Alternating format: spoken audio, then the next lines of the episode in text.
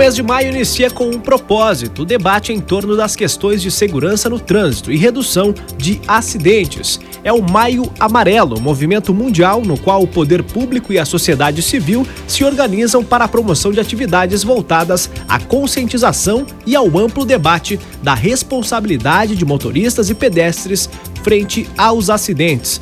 Para conversar a respeito da do Maio Amarelo, que começa hoje. Estamos em contato com o diretor da Escola Pública de Trânsito, Carlos Beraldo. Bom dia, Beraldo. Bom dia, tia, teus ouvintes, né? E parabenizando então todo mundo pelo Dia do Trabalhador, né? De 1 de maio. Exatamente. Sobre o Maio Amarelo, né, sobre o Maio Amarelo é importante a gente alertar a sociedade sobre o que está acontecendo. Esse que é o propósito primordial do Maio Amarelo, né? Nós estamos com uma acidentabilidade muito grande, e, isso falando de Caxias e mundo, né? Então a gente quer promover esse debate com toda a sociedade, fazendo ações para chamar a atenção da sociedade pelo que está acontecendo no trânsito.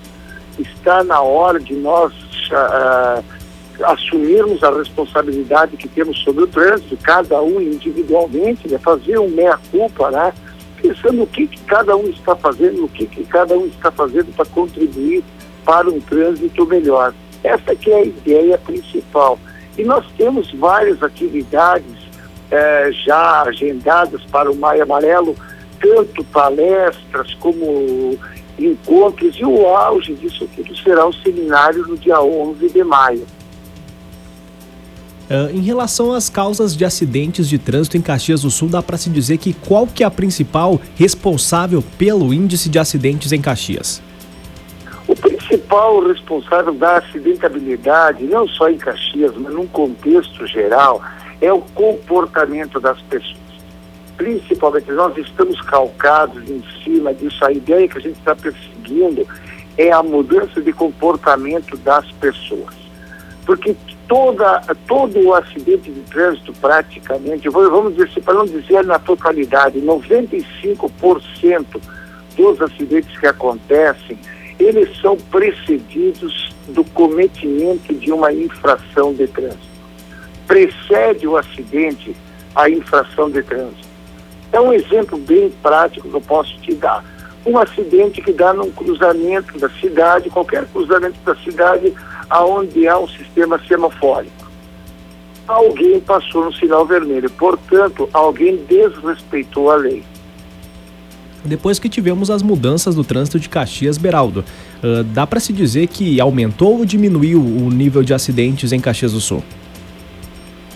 Não, o, o, em Caxias do Sul nós viemos numa decrescente já há três anos, principalmente nos últimos três anos, a nossa acidentabilidade, a mortalidade, ela está reduzindo.